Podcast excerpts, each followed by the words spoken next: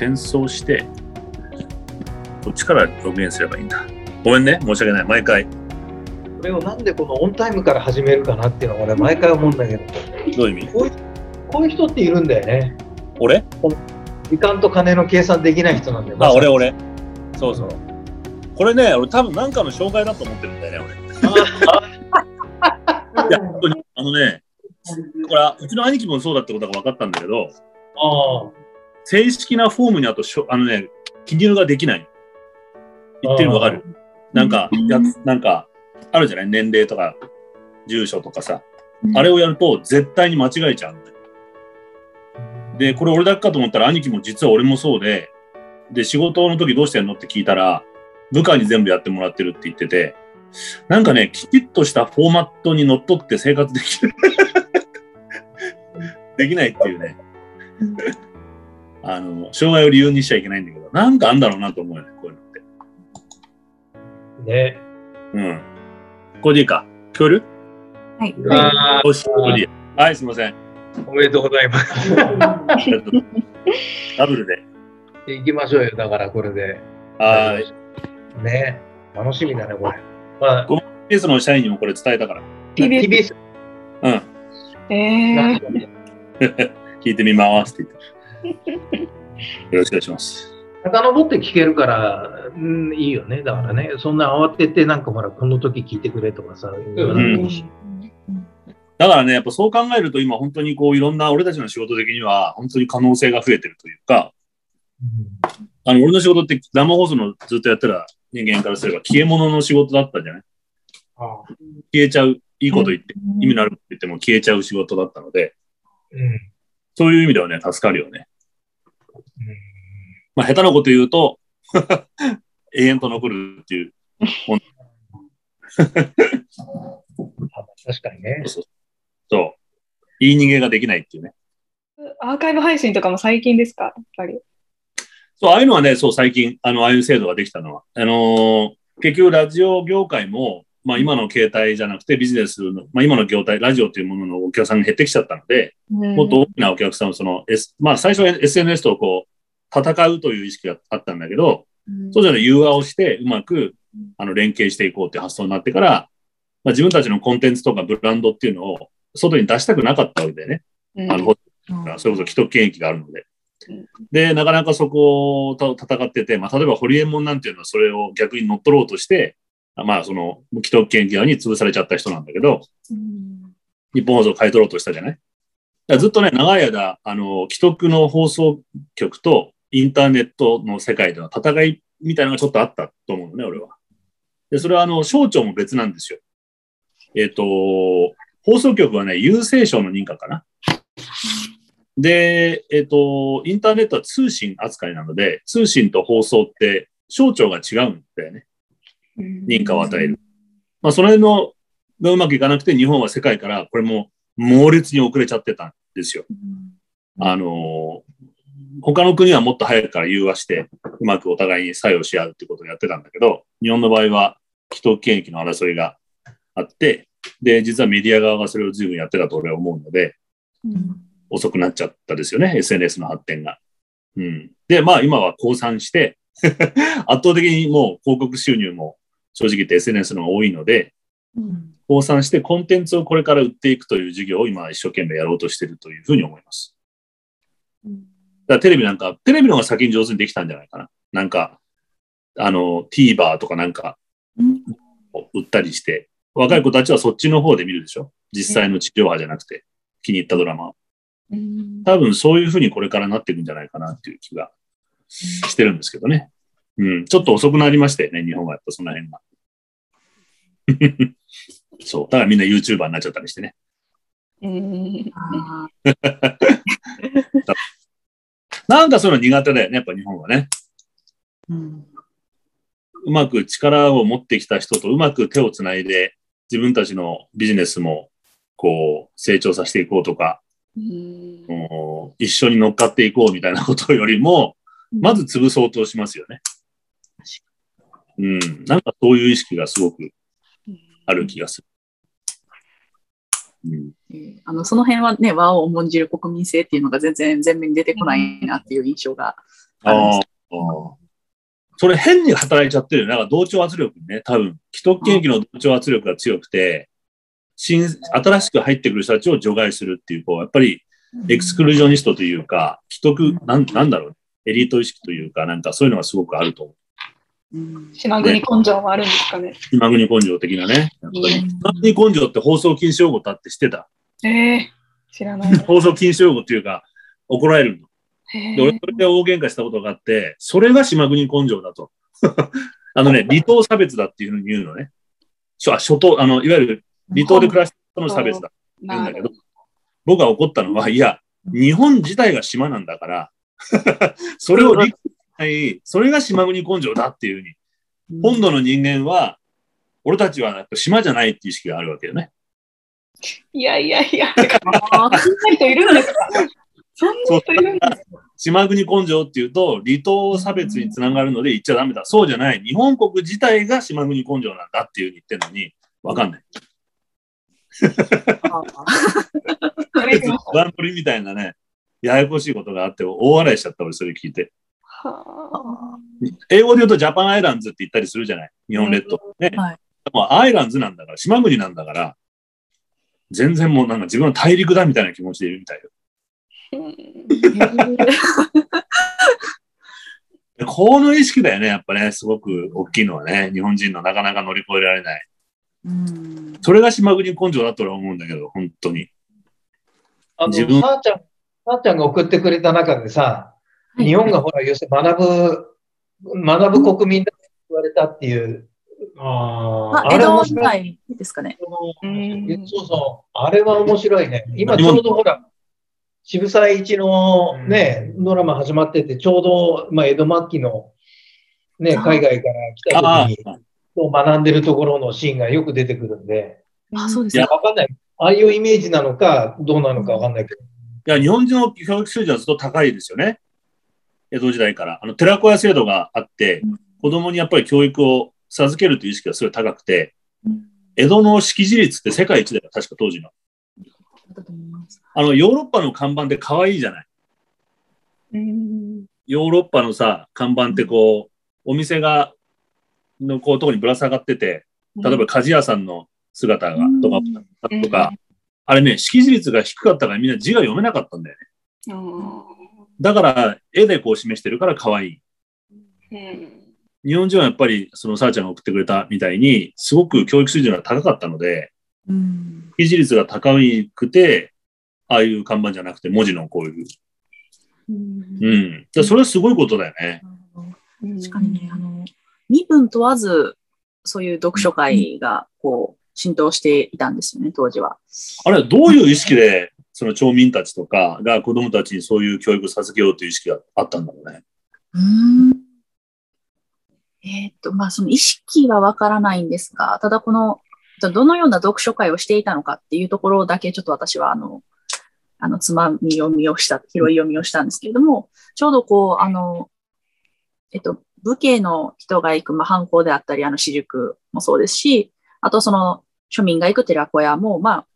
あ、ある程度こう、同じようなシステムで進んでいたっていうようなことが書かれていて、で、その読書会のスタイル、まあ、読書会ってあの、まあ、現代語風に言ってるんですけれども、当時はその、えーっと、何か用語があったんですけれども、えーっと、まあ、素読と言われるような、まあ、先生が読むのを、あの、読んで繰り返すようなスタイルっていうのがまずあって、そして暗唱をしてっていうような、まあ、その、特にアジア圏でね、すごくクラシカルなそういう学び方があったと思うんですけれども、で、その後もうちょっとこう進んでくると、その、まあ、解読と呼ばれるような、こう、10人ほどがグループになってね、その、ちょうどその日9時で誰がメインで話すかを決めて、その人が、まあ、ちょっとレクチャー風に話すす。ごいね、それ。はい。で、その他の人がその人に、まあ、ありとあらゆる質問をして答えるみたいな。なので、基本的にその教師というか、ね、あの、教師側はあまりこう介入しないんですよね。へえ。まあ、もちろん補助的なね、あの、コメントはするかもしれないんですが、基本的にそういう、その、教師主導みたいなものではなくて、なので、グループその、はい、グループでええ予習がマストって。はい。マイケル・サンデルだ。あ、僕らもくじ引きでやるから見ようもう。うちが今朝礼で、あの、本の紹介やってんだよね。うん。毎朝。まあ、読書会、まあ、その場では読まないけど、でもそういう一文ね、気になった一文とか紹介して、あの、っていうのを毎毎朝朝礼でやってて、まあ最初はやっぱね、まあ、あの大変だったんだけど、大変っていうのはみんな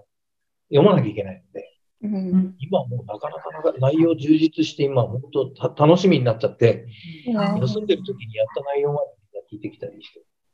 すごいね、いいね。なかなか。で、この間だから、三好の朝礼を見学しに来たの。朝礼で有名なとこなんでね。そこが見学に来たよね。なんて、なんか、要するに道徳で、なんかね、な何か変わるって本当に信じてる人っていうのはいっぱいいるんだなっていうのはいつも思うんだけど、うん。それがねえだろって、ね、元気な挨拶してれば幸せになれるのかって言ったら、そんなことねえだろうと思うんだけどでも、、これってさ、俺、日本人が一番いろんなことで陥りやすい落とし穴だと思うんだよね。うんまあ、そのほら、環境問題にしても、あのロハスみたいなさ、こうなんか、心地いい生活を送って、地球に優しい暮らしをして、まあ、あの、小さなことからコツコツとやってれば地球は救われるみたいな、うんそういう悪い癖があるんだよ、日本人ってね。精神論に走っちゃって、現実的に答え、あの、問題を解決しようということを、まあ、なんて言えばいいんだろう。合理的に物事を考えて、あの、ちゃんとやった分だけ結果を得るっていうような考え方っていうの、ちょっと苦手だよね、日本人ってね。まあ、人がいいいや、それね、俺一回聞いてみたここれって海外にはないの？こういうもの。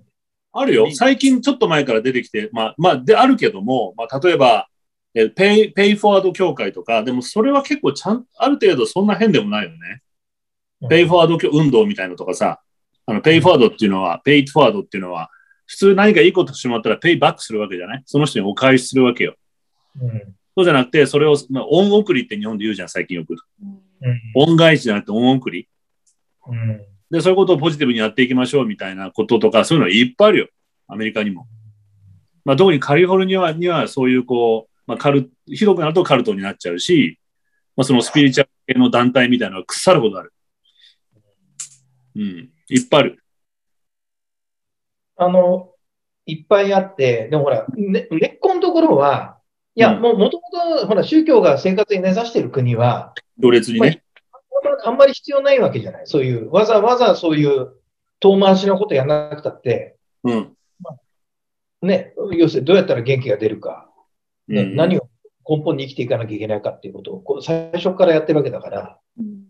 まあ、むしむしろ道徳って枝葉のことで、根っこのとこは持ってるっていう感覚だから。だから日本はなんかそこがなんか宗教が生活に根ざさない分、そうね。なんかそういう、うん、枝葉のところで生きていこうとしちゃうのかなって、まあ騙されちゃうっていうか、なんかするよね。なんとなく、いい暮らしをしてればいい。まあ、小善人だよね。いわゆる、大善生活って小善生活が好きなわけだよ。なるほど。日本人は。大善生活っていうのをやろうとするとさ、負荷がすごくかかるわけじゃない。うん。結局、リターの精神に関わってくるから、うんいろんな活動をしていかなきゃいけなくなってくるじゃない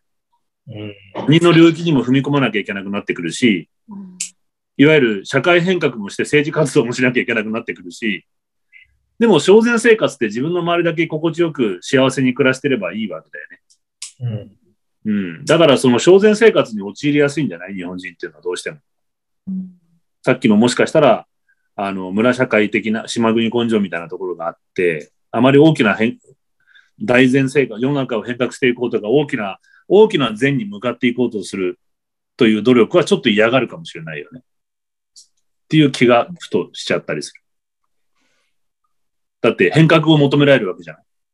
大きな善に向かうには。小さな善だと、大きいして、ゴミ拾いして、してればなんかきっといいことがあるに違いないみたいなさ。なんかそういうとこない日本人って。で、あの、なんだっけ、御朱印集めちゃったりしてさ。うん なんかそんな気が俺はする。でアメリカのとかの場合、やっぱり秀吉君の言う通り、キリスト教的な発想が基本的に強くあって、ね、その上でのっていうことはあると思うけどね。ね。うん。そそれがない中でこういうふうになるから分かりにくくなっちゃうんだよね。うん。なんとなくね。うんなんと。なく。でもな、違うんだよなって思うんだよな、やっぱりな、それは。だそこはやっぱ一番大きいのは社会関与するかっていう、ソーシャルエンゲージするかっていうところの違いなんじゃない？やっぱり。あんまり大きなエンゲージメントはしてないよね。せいぜいみんなで早起きして、あの、なんかいい話聞いて、ゴミ拾いして、清掃して終わりましょうみたいな。それは別に大前に向かおうっていう気はないんですかね、もともとの根底には。大元やっぱり保守的な考え方の人たちだから、大前に向かうっていうのは改革を伴うんじゃないかとは思うのね。それはキリスト教にしても、やっぱり、あの、変革を求めたわけじゃない？キリスト教っていうのはさ、当時の。で、それをすると必ず弾圧食らうっていうのが宗教の歴史だったりもするので、なので、正然生活をしている限りは、弾圧は食らわないし、まあ、基本的に大元保守、保守思想だから、保守政党を柔らかに支持するっていううん形になっていって、今のそのジェンジェンダー問題とか、この前の、なんだっけ、えっと、LGBT。だからそれが怖いんだよ。だから、彼らにとっては、目に見目に見えてなんかこうか改革を起こさないから、そうそうそう。まあ別にそんな害を与えないからいいじゃないですかって見えるけど、実は何かを起こそうとするたんびにそのバイアスがかかって、うんなんかわかんないけど、なんかわかんないけど変え変わらないなっていうのがうん、根っこにあるっていうことがずっと続くんだ。らこれはだからもしかしたら物事が変わりづらいというか、いいこともあるけれども、日本人の病病理というか、精神的な、まあ、特性というのと同時に病理かもしれないなと思っちゃうよね、俺は。あの、変革を嫌がるっていうのが、それが正しいことでも変革が嫌だっていう感覚が強くなっちゃうのはそういうとこにあるんじゃないかなっていう気がするんだけどね。非常に強い現状維持バイアスがずっと働いてるっていう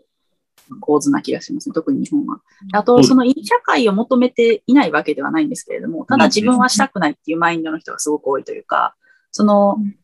この国であったり、まあその地方都市も含めてなんですけれども、その自分がその社会、コミュニティの構成員っていう意識が低い気がするんですよね。うん、うん、うん。その自分はアクター、プレイヤーじゃないみたいなマインドがすごくあって、あくまでその国であったりコミュニティを動かすのは、そういう、まあ、例えば政治家であったり、その、まあ、目目に見えたその役というかね、職を持っている人たちが動かしていく。私たちはそれに乗っかっているみたいなマインドがすごく強いっていうのもあるのかなと。それなんでなんだろうね。うんよくまあ昔ね、民主主義を自分で勝ち取ってないからだって言い方をする人がいたけど、まあそうでもないんだよね。あの、明治維新なんてのは一応自分たちでやったことになってるので、うん。だからまああそこに対する憧れみたいのは永遠にこうあって、いつまでも坂本龍馬がヒーローみたいになっちゃうのは、あれ以来起きてないって言えば起きてないのかもしれないし、うん。ふとね、そんなことを思っちゃったりするよね。そうだよな。ね先ほどの江戸の読書会にもつながってくるんですが、確か明治の、まあ、初頭というか頭ぐらいまでは結構日本、その自発的にいろんなことを学ぶような文化が、あの、うん民衆レベルであったように私は思っているんですけれども、うんうん。なんかその、あの、積極的に成長しよう、学ぼうみたいな、そのエネルギーみたいなものが、まあ、近代っていうか、この現代にかけて、こう、損なわれていってるような節があって、まあ、それはある意味教育制度にも反映されてるなってすごく私は思っているんですけども、先ほどうん。あのお話したように、この時代ってすごく、あの、一人一人が、全員がしっかりと学んでないと成り立たないような教育制度だったんですね。うんうんなので、まあ、あの、おのずとね、その、あの、非常に積極的に、それぞれがしてたんですけれども、まあ、ね、今、現代になるにつれ、こう、確一的な教育であったりとか、こう、うん、こう、あの、動く単位が大きくなってきているというか、動く単位。あ、すみません、えっと、主体のサイズが大きくなっている。はいはい。っていうふうに私は思っていて、なので、こう、だんだんと自分がプレイヤーだっていう意識が薄れてきたのかなと。ああ、なるほど。歯車的になっちゃう感じなのね。主体が大きいので、自分は一部うん自分がアクターではなくて、うんどちらかというと使われ、まあ、うまく歯車として機能していくことがやっぱ大事だったりうんする。まあ、経済にしても国にしても大きくなっちゃってるから。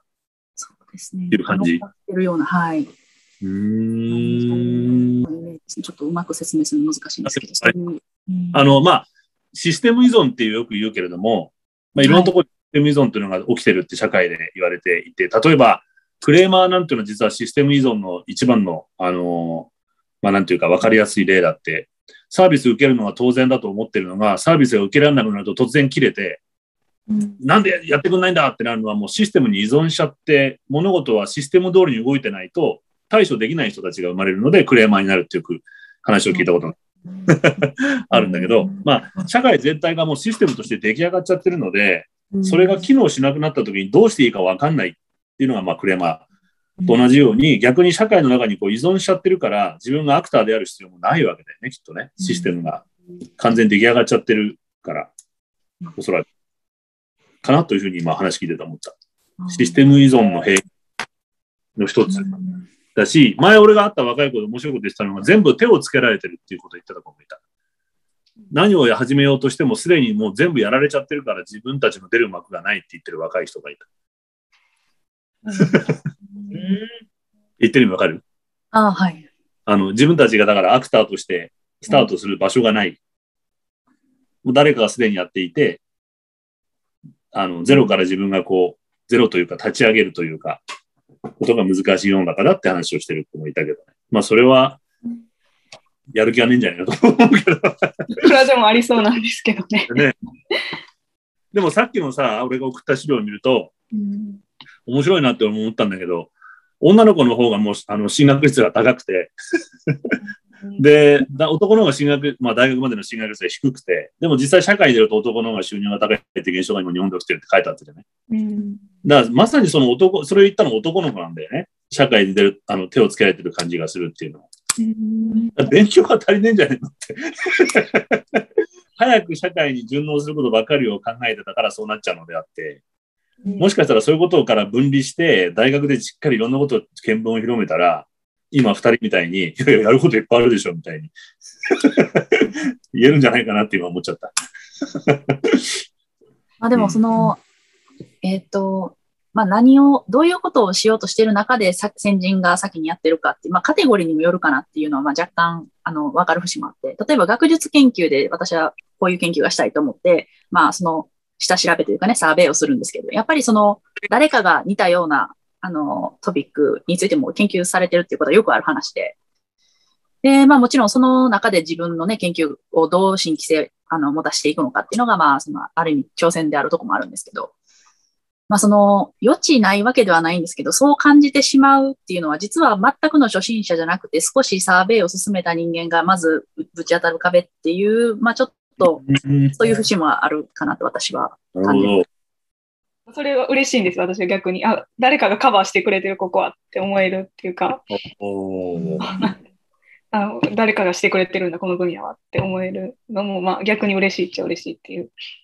この前、あの、なんだっけ、あの、細胞が、iPS 細胞だっけ、山中教授が言ってたんだけど、なるほどなと思ったのは、その学者さんで、まあ今回新しいその、あ M は、なんだっけ、RNA ワクチンってできてるでしょ？うん。でこれ本当一人の人が、もうもちろんある、でなっけ、どこだっけ？今アメリカの学者さんか、女性、女の学者さんがね、あの、実現させたんだけど、で彼女も言ってたし、山中教授も言ってたけど、研究っていうのは私がこうブレイクスルーになったけど、その他にもう何十人何百人何年っていういろんな研究者の積み上げがあって、それを学んだ私が先に進めただけで、私一人の成果じゃないっていうような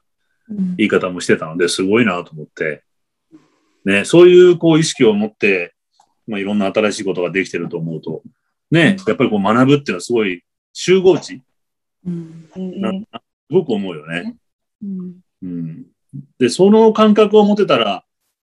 楽しいのになーって思えるよね。なんかその集合値としての研究っていうのとか、いろんなことをみんなで共有し合うというかね。うんね、他人を蹴落とそうっていう気にはならないですよね。そう。そうだよね。だからなんかさっきの寺子屋の話とかって、だからその江戸時代の人たちが、まあ、いわゆる階級社会の中で、まあ、ある程度学のある人たちが、まあ、ノブリス・オブリージュなのか、やはり自分たちが得た知識とかが教養っていうものを、その喜びっていうものを、まあ、分かち合いたいっていう意識がもしかしたらあったのかなってちょっと理想だけどね。ふと思っちゃって、それはあの、さあちゃんの、えっ、ー、と、送ってくれた、なんだっけ、どっかの、ベネズエラだっけ？あ、はい。音楽教育。はい、まさにああいう感覚っていうのがすごく足りないなとすごく思ったの、あれ見てて。多分、寺子屋の時代の人たちの方が、そういう思いがあったのかなとか、うん、あるいは宮沢賢治がやろうとしてたのっていうのも、例えば農村に行って彼ら、彼はクラシック音楽鑑賞会とかをやってるんでね、ずっと。あの、農業指導をしながら、自分が得た農業の技術っていうのを農家の人たちに伝えるのと同時に、それこそ、あの、読書、読書会もやってたのかな。一番俺がいいなと思ったのは、クラシック音楽鑑賞会を彼は一生懸命やってたんだよね。で、あと俺の経験ですごく感動したのが、今もやってるのかどうかわからないけど、あの、クラシックの話を聞いて、まあ、ちょっと共通してるかどうかわからないんだけど、若い、まだ俺が10代の時に演劇を勉強してる時に、えっと、ニューヨークに行くと、ニューヨークのセントラルパークって大きい公園あるじゃない、あそこに行くと、ブロードウェイの一流の演出家と俳優たちが、夏の間、シェイクスピアフェスティバルっていうのを、ニューヨークのど真ん中に野外劇場を作って、全部タダで見れるのよ。本気のシェイクスピアのお芝居を。で、俺が感動したのは、そこで並んで順番待ってると、さっきまで草野球やってたおじさんたちが、おお、そろそろ時間だって言ってユニフォームのままシェイクスピアの劇を見に行くわけ。うん、で、この文化の土壌ってすごいなと思って、で、それをやろうとしてる人たちも今思えばすごいなと思うのね。うん、あの、まあ上、上目線じゃなくて自分たちが、まあ知ったシェイクスピア劇の喜びというか楽しみみたいなものを、なかなかそういうことを触れる機会がない、あの、人たちに伝えるにはどうしたらいいかって考えて、おそらくお金を取らないで、あの、セントラルパークでやるのが、まあ、このニューヨーカーの誇りだという。で、やっぱこの、ここまでもう一回日本もね、寺子屋時代はできてたんだろうから。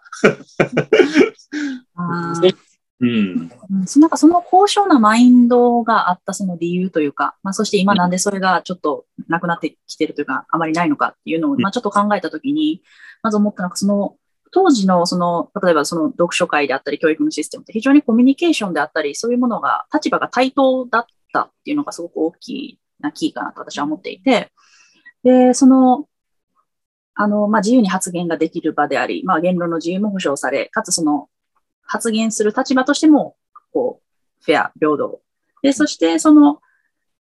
中で学ぶ、学んだ、まあ、その地っていうものが、その立身出世に関係がなかったっていうのもすごく良かったと思ってて、今どうしてもこう、利益とつなげてしまう節が、特に現代ってそういう色が濃いかなと思っていて、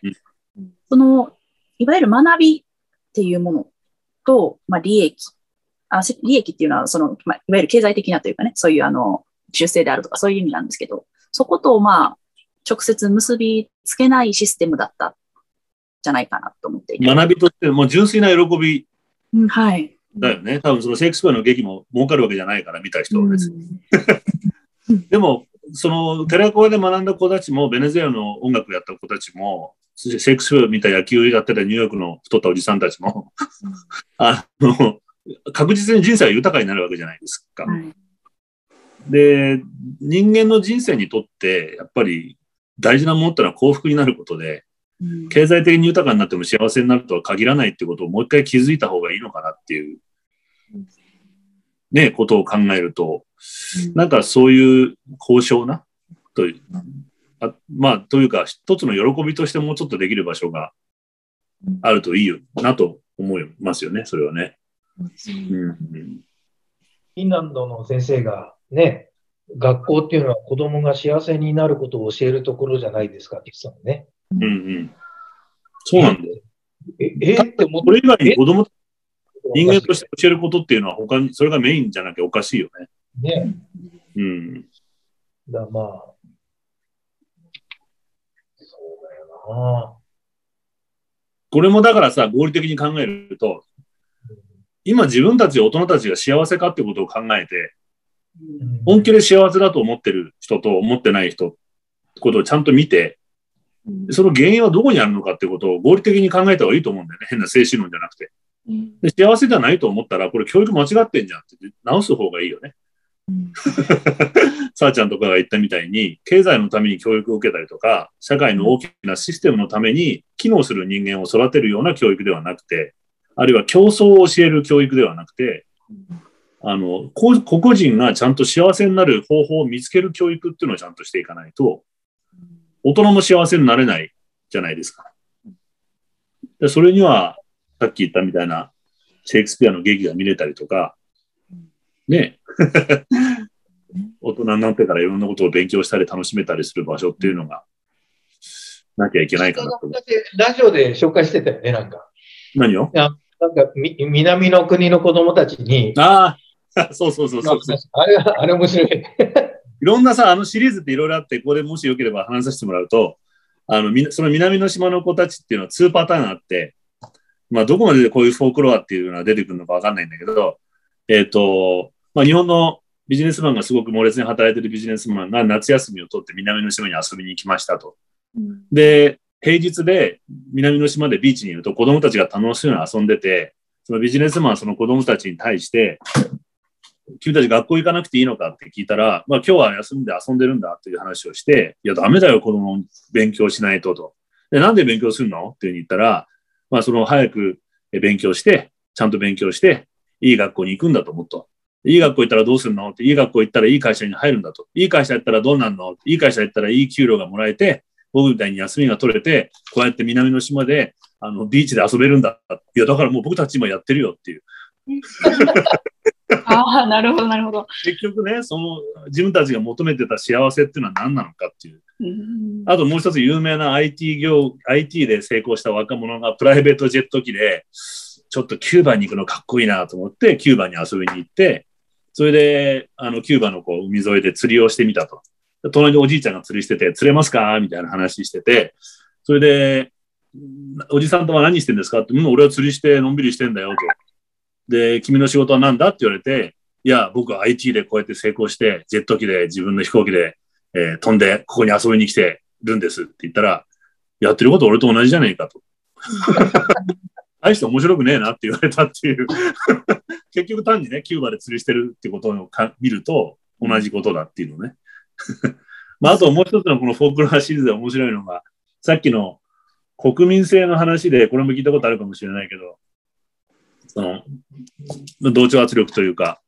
沈没しつつある船で、えっ、ー、と、救助船にこう、みんな乗り移っていくじゃない？で、その船員さんが、えー、男性たちに対して、女性と子供が先ですっていうふうに言うと。で、それを説得するために、アメリカ人に何て言えば男性が女性を優先するかっていうと、あなたはヒーローになりたくないんですかっていうと、アメリカ人はヒーローになりたいので、女性や子供を優先すると。イギリス人に何て言うかっていうと、あなたはジェントルマンじゃないんですかっていうと、もうジェントルマンだから当然女性子供を優先すると。ドイツ人に対して何て言うかっていうと、これはルールですっていうと、ドイツ人はルールを守る人たちだから、規則だと絶対に守るから、男性女性、あ、女性子供を優先すると。日本人なんて言うか知ってるこれ。日本人なんて言うかっていうと、あの、皆さんやってますからって言うと、ああ、もうじゃあみんなやってるんだったっていう。これが国民性を表す言葉っていう。そういうのいっぱいあるんでね、こういうのね。まあ、だけど、少しこう、なんていうかな、当たり前のこと、だと思ってることを考え直す機会にはなる、あ話としてね、客観視できる、自分たちが、あの、さあちゃんじゃないけど、幽体離脱できる。それぐらいこう島国根性の中で考え方っていうのは固まっちゃってるので、うん、うん、だからその、ふとさっきも、あの、みんなが送ってくれてたそのジェンダーの問題とかも、今社会で起きてること全部男の人と女の人を入れ替えてみたいな景色っていうのを考えて、今夕方になったら男たちがみんな買い物に慌てて行って スーパーにね。例えば、で10時、11時頃に女の人がいっぱいこう帰ってくると、仕事終わって。これ全部が変わったっておかしくないはずなんだよね、本当はね。だからまあこのジェンダーの役割っていうのは本当に思い込みっていうのも随分強いなってことをずっと思いながら、さっき景色を見てて たんだけどね。うん。この思い込みというか、この、どうすればこれが取れるかなってことはやっぱすごい思うよね。うん、あーちゃんはあれよね、それ、ジェンダーに関してはやっぱ既得意識、既得権利。権利を離したくないっていう、まあそれが根本にあるっていうのあのねノートに書いてくれて。うん。そう。あの、たまたま出したこの例においては、特うんに、うん。こうまあ、もちろん純粋にジェンダーの、そのまあ差別だったり問題であることもあるけれども、こう、今まあこういうね、あの、世の中の流れで LGBTQ への理解であるとかね、いろんな話しているので、こう、その問題の中にジェンダーが含まれていると、すべてジェンダーの問題として議論しようとする風、なかな風潮というかね、流れがあるなと私は感じて、もうちょっとこう問題を素因数分解して考えていいんじゃないかといううんうん。その、タイトルだけでというかね、この、こう、それを、その問題だと決めつけると、まあ、かえってこう、あの、解決への道のりって遠くなってしまうんじゃないかなと、まあ、ふと思ったので、ちょっとノートに書いたんですけれども。うん、でも俺もそう思ってあのじあのさっき出してたのは同じように考えてて、あのーこれ経経済的なその要素ってすごく大きいんじゃないかと思うので、同じ時間働いても世界中だ、同じ仕事をしても女性の方が賃金が低いっていう現象が具体的にあるわけじゃないですか。で、これはもう露骨な差別なので、で、こういうところからまず是正していかないと、うんその、まあ、ジェンダー問題に関しては、その、いろんな、まさにいろんなこう、側面があると思うんだけどうん、一つは経済がやっぱ影を落としてる部分っていうのがう、んすごく大きいんじゃないかなと。あと、日本のその、なんだっけ、扶養、扶養家族制度みたいなね、うんことも、あの、すごく、もう税制自体がそうなっちゃってるので、まあ、結果、まあ、これはまあ、この前もちらっと話したけど、まあ、賛成、反対の意見もあると思うけど、日本においては、あのーまあ、家事の労働報酬っていうのは、逆に与えられちゃう。日本の文化だと。いわゆる男性が給料を基本的には全部奥さんに渡しちゃうっていううん。で、女性が家計をコントロールできちゃうので、逆に諦めちゃいさえすれば社会進出を。ここで生活が豊かに遅れちゃうっていう問題があると。でそっちの方が社会もそういうふうにできてるので、あの、どちらかというとそっちにな諦めて流れがち。流れた方が楽になる。ちゃんと労働報酬もらえちゃうので、家事の。で、男性はもう過労死するまで働いて、まあ、なんだっけ、えっ、と、旦那元気です。なんだっけ？何がいいだっけ？なんていうの？いいですけど。留守がいい。留守がいいか。まあそういう発想になっちゃうわけだよね。これはアメリカ、海外から聞いたら、か 家族ってなんだっていうふうに言われちゃう、うんうんじゃない？うん海外の女性聞いたら。うん。なじゃあなんで結婚するのと旦那元気で留守がいいなんて。それも結局扶養制度がいいからですよね。そうそうそうそう。制度が制度取られちゃってるんで、でこれはやっぱり、あの、さあちゃんの言う通り、既得権益と同時に、その文化を守りたい人たちが、文化的既得権益みたいなものがすごくあるんじゃないかなっていう気がしてるのね。あのーその文化を守りたいっていう感覚が強い人たちがいるような気がしてて、それが顔が見えてこないんだよね、なんかね。そうなんだよね。この人が言ってるんだっていう感じがして、だから、さあちゃんああいうふうに書いてくれたんだけど、なんか俺はちょっと逆の、まあ今日、あの、会議、評価会議やってたんで、別の話、全く逆のっていうか、あの、うちでよく起きてたのが、うちはあのじょやっぱ女性が多い職場で、で、僕はあの、男性をし採用したくない理由が、あの、まあ、これがまずいのか。男採用するでしょ？そう採用するじゃないそれで、結構もう、た入って1週間かなんかで、もうすぐなんていうかな、上、あの、上司として、あの、扱い始めちゃう、周りが。も、もっと長く勤めてる女性がいっぱいいるのに、これはどうしましょうか、あれはどうしましょうかって始まっちゃうわけ。でも全然経験はね、もともといる女性の方が長いんで、全然その人を、まあ、最初から別に、まあ、もう部長として採用したらしょうがないけど、同じ立場で採用してもそういう現象が起きたりするんだよね。それ、なんかこれがね、逆差別ね。逆差別でもないか。うん。はい。そうね、あの、女性が死んじゃうんだよね。あで例あ。えば今のうちのじょ、今のうちの状態どうなってるかっていうと、もう、もう現場が女性ばっかりだから、もう、あの、どんなことも自分たちで考えて乗り越えなきゃいけないみたいなことになってて、結果みんなすごい、あの、自立してすごい仕事をしてる。で、で、あの、子供がいたりするから、あの、5時で帰んなきゃいけない条件の中でも、あの、やりきっていくっていう今いい感じになってんのに、で、今ちょっと男性の面接をこう何人かやってるんだけど、俺の中では、まあ、正直なんかこれ、この人たち入ってくると、またあの悪夢が蘇る。悪夢。女性が死んじゃうんだよね。なんか急に、急になんかこう、仕立て上げちゃうっていうか、その人をリーダーに。皆さんが。いう文化が根強くあるんだよね、きっと日本人の中にね。そうしちゃうんだよね、女の人も自然とね。僕はもうフラットでいてほしいわけ。フラットでいて、なんなら女性が頭に立ってほしいわけ。で、男性に対しても指示をガキッと出して、で、厳しく、まあ厳しく、あ別にね、あの、普通にやってもらいたいんだけど、急になんか急にみんなこう半歩下がっちゃうんだよね。なんで家の中では威張るのにね。そう。これ、だから僕、ちょっと、今度次採用するときは、男が入るけど、みみんないいかと、もう絶対これやめてねって、もうみんな言ってから採用かなと思う。いや、思うぐらい。で、そいや、ほんとね、そんな言うほど、男だからってなんか上に立てるかなんて、もちろんないし、もともとね、あるもんじゃないし。で、そうなってっちゃうと、やっぱりそうなんだってなって、男の人がね、そのリーダーになりたかろうがなりたくなかろうが、なんなきゃいけなくなっちゃって。で、そうなると結果給料もそうなってっちゃうしかなくなっちゃうんだよ、特にね。同じ仕事してたら同じ給料でいいはずですよ、当然。うちなんかで完全にそうしてしたいし、そうしてるつもりなんだけど。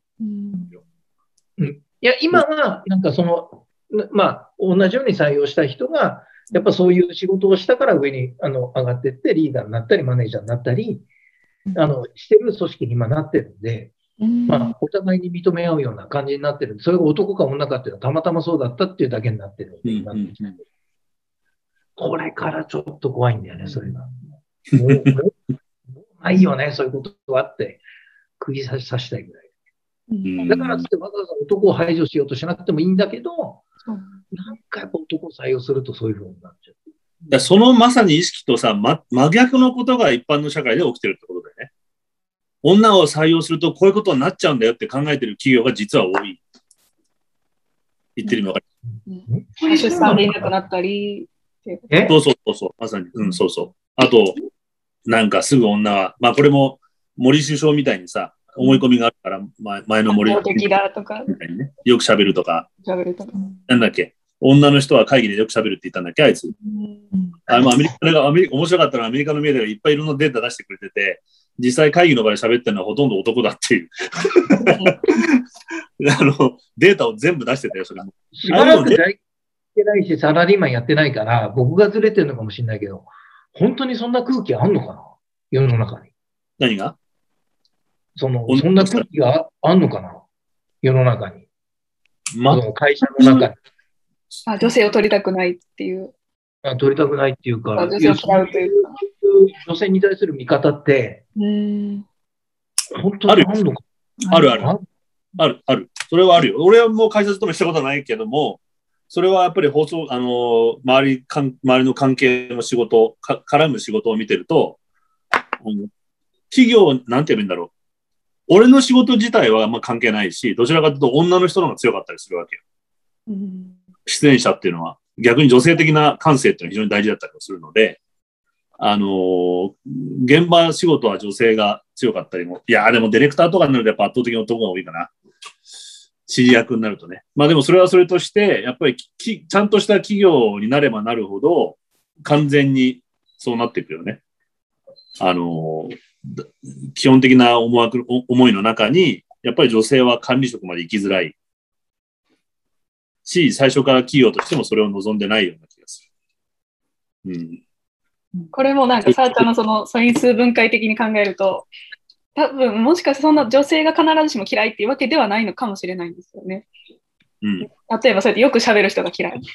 で、まあ、よく喋る人って言ったら、まあ、女性のイメージとこうつながっちゃうんで、女性が嫌いみたいに見えるんですけども、まあ、結局嫌いなのでよく喋る人っていうかね、うん、よ感情的になる人なのかなっていう。男性にももちろんいるんですけど、なぜか、まあ、男の方が多いよ。感情的に喋る。かなって、ね、思うんですけど、やっぱりまあ女性とこうくっつけられてしまうとか、うん、まあ、あとまあ昇格にしてもそうですよね。自分のその男性の社会を壊されたくないから、まあ女性に入ってほしくない。自分のこの既得の、この壊されたくないから、うん。で、まあまあ女性はやっぱ出産できるとかね、そういう違う機能を持っているので、まあだから女性を排除しているように見えるんですけど、女性が嫌いというよりかはそういうシステムを変えたくないっていう方が強いのかもしれないですね。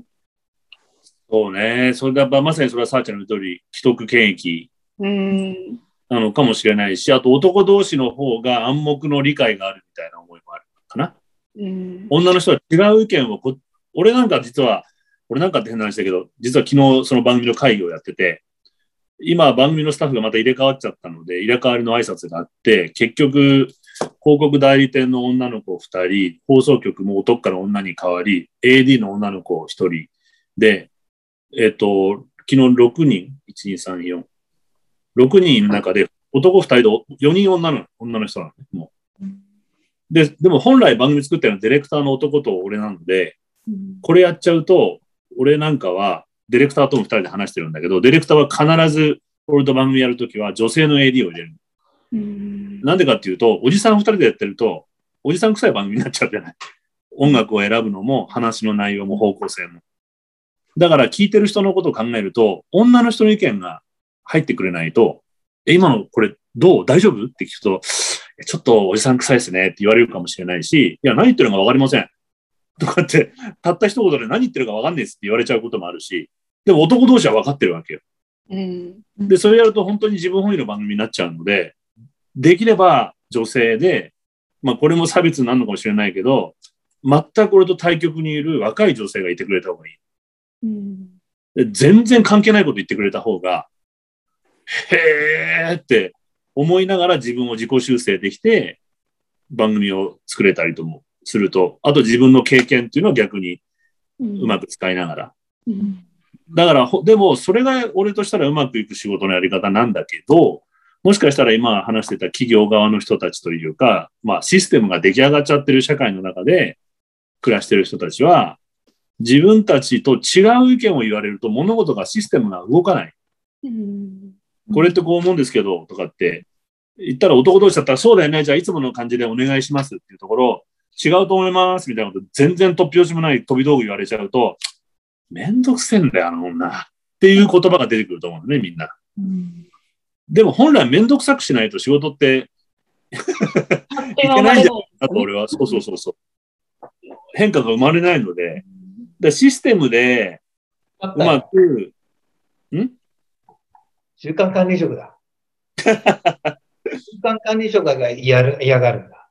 ああ、そうかもねこ。のううん。まあ、あの言ってたな、あまあ、これ、某銀行の人が、うん。そう、EP だ。あの、要するに、トップに、社長に、あの、話をするためには、その部、そのね、その取締役、専務、常務、うん本部長、部長、うん課長を飛び越えていかなきゃいけないと。うんうん。あの、で、そういうことってなかなかできないんだけど、あの、そう。だけど、行けば話を聞いてくれるって言うんだよね、社長は。うん。うん常に、常に現場の声聞きたいし、新しい声が聞きたいから、本当は。だけど、そこにたどり着かないって言ってたな。ああ、それは、俺俺も放送局の社長に言われたことある。うん。あの、中間管理職のやつらバカだ、バカだって怒ってた。まあこっちがあ言ったら、指示した通りのことしか返ってこないと。うんいや、俺のこと論破してくれと。社長違いますよって任すぐらいの意見を持ってこいって言っても、うん。だしょうがないな、社長はあんなこと言ってって言って言うこと聞いてるばっかりで、それに合うような意見しか上げてこないって言ってた、やっぱり。うん。ね。で、そういう、まあ、そうだよな。中間、それ、中間管理職だな。中間管理職。が面倒もう一つ逆のことを言うと、あの、まあ、全部これの仕事の狭い範囲の、あの、視点で申し訳ないんだけど、番組のゲストとかで何かこう社会変革を起こしたりとか、まあ、その何かイノベートなことをやってる人たちっていうのは、まあ、8割女性だよね。8割女性。あの、今までの既成概念にとらわれず何か新しいことを始めてる人はみんな女性の若い人が多かった。うん。で、それはやっぱり男では逆にできてないこと。システムの中で生きることをやっぱ優先しちゃってると思うので、これは逆に俺、ジェンダーの男性の被害だとも思ってるんだけど、やっぱ経済的な生産性を上げないと男として認められて、認めてくれないっていうのがあるじゃない。逆に言うとこれ男の負荷だと思うんだけど、ジェンダー。うんだとすると、システムの中で生きていくしかなくて、自分のやりたいこととか、自分が思ってることってみんな押し殺して男って生きてると思うんだよね。うんそれが男だと。で、収入を得て、あのー家庭を守る。で、お金を入れていくというのが男の仕事だ、ジェンダーだというふうに教育されていて、あのー既得権益の問題と同時に、やっぱこれアイデンティティの問題っていうのはすごく大きいと思って、おそらくそれを捨ててしまうと、男性としてっていうか自分の一部のアイデンティティが崩壊しちゃう人たちがいっぱいいると思うんだよね。うんそれを平気でやめやめていいよっていうか、そんなの何でもねえよって言われちゃうと、何でもねえとは何度、どういうことだって切れる人いっぱいいると思うの。うんお前のやってることなんて何でもねえよって。人間にとって何の役に立ってないよって言う言うと、お前、俺それやったことあるんだけど、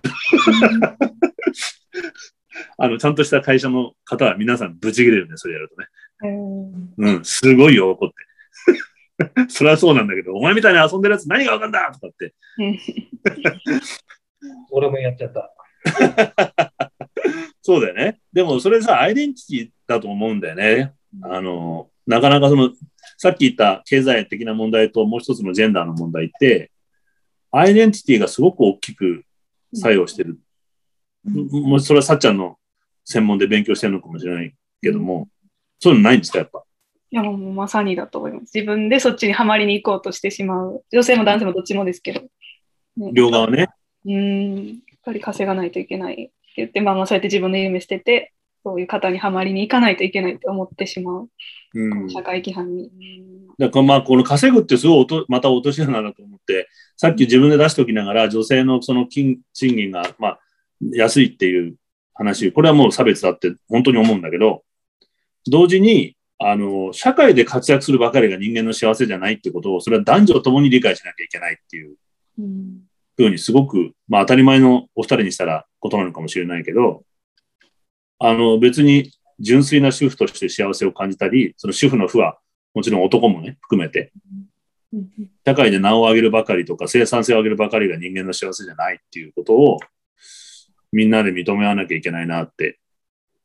すごく思うんだけど。そこを基準に考えるといろんな歪みが出てくるんじゃないかなって。逆に考えれば、全くその女性が社会で幸活躍して幸せを感じられない今の現状っていうのも間違ってる。うんあの、バイスバー、両側、バイスバーザで本当に両面ともってすごく思うんですよね。うん。先ほどアイデンティティのお話されてた時にすごく思ったのが、うん。あの、まあ、純粋に不思議にずっと今まで私が感じてきたことなんですけれども、うん。まあ、多くの人々のアイデンティティの形成の仕方が不思議だなと思って、それはなぜ不思議かというと、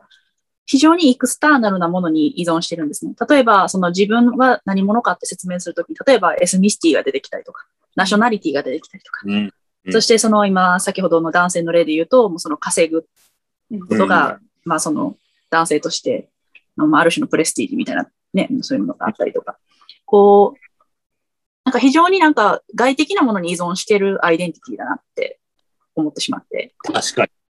私は自分は何者かっていうときに、そうい、そうい、今挙げたようなファクターって全然必要じゃなくて、うんうんなんか、なので、多分自分のアイデンティティっていうものを、まあ、自分で形成せず何かしら外的なものに、こう、パッケージとして任せてしまってるような人こそ、まあ、ある意味脆弱なのかもしれない、うん。うん。いますね。俺もそう思う。ああのどうぞ。いやいや、俺グーってやっただけ。あ、そう。いや、本当にだから今それって逆に世界で起きてることで、そのもう根本はもしかしたら集約されてくるのかもしれない。そういう集約しちゃいけないのかな。でも思うんだけど、そのまさにジェンダーの問題もエスニシティにしても、えっ、と、まあ世界で今起きちゃってることって、アイデンティティクライシスなのかなっていう話を聞いてて、やっぱすごく思って、あの、まあ EU の問題にし、EU でもすごく民族主義とかがすごく増えてきてて、まあアメリカもトランプみたいな、よく言われるのが、グローバリゼーションに置いてかれた人たちだって言われる方をするじゃないですか。ああいう人たちって。まあ、グローバリゼーションとは、まあ、こう、新しく世界がすごく今変化していく中で、昔の価値観を持っていて、変化に対応できない人たちが、もう一度その保守的な思想とか民族主義とか国家主義に揺り戻そうとしてるのは、自分のアイデンティティを必死に保とうとしてるんだなって俺はずっと見てたのね。うん。トランプにしても、トランプを支持するあの人たちにしても、まあその、ブレグジットはどのぐらいそうなのかわかんないけど、また別の思いもあるのかもしれないけど、ああやって、まあセグレゲ、もう、もう一回こう分断分断していく、世界が今、していくのは、せっかく世界が一つになっていった時に、もう一度それを拒絶しようとしてるのは、自分がいなくなっちゃう感じ。まさにアイデンティティが確立されてないので、一緒になってみんな一緒だよって言われちゃうと、みんな一緒じゃ俺いなくなっちゃうじゃんっていう人たちがいっぱいか今世界で出てきてるのかなっていう気がしてるんだよね。で、あの前、生物学者からあの人何学者なんだろう。国立科学博物館の館長さんのおじさんと話してすごく面白かったんだけど、彼は DA、もともと考古学者で、あの、ず頭蓋骨掘り起こしてこう、いろいろ研究してたんだけど、限界を感じて、まあ、簡単に言うと、江戸時代の人間と今の人間に比べると、もしかしたら昔の学者だったら、違う人種って判断しちゃうぐらいもう骨格が変わっちゃってると。骨を調べると。だったら DNA ってものが発見されて、DNA を調べると人間のルーツってことは非常によくわかるよ。だから DNA 研究を始めたのね。今言わせると、まあ、当たり前なんだけど、日本、え地球人は人間っていうのはもう全アフリカ人だと。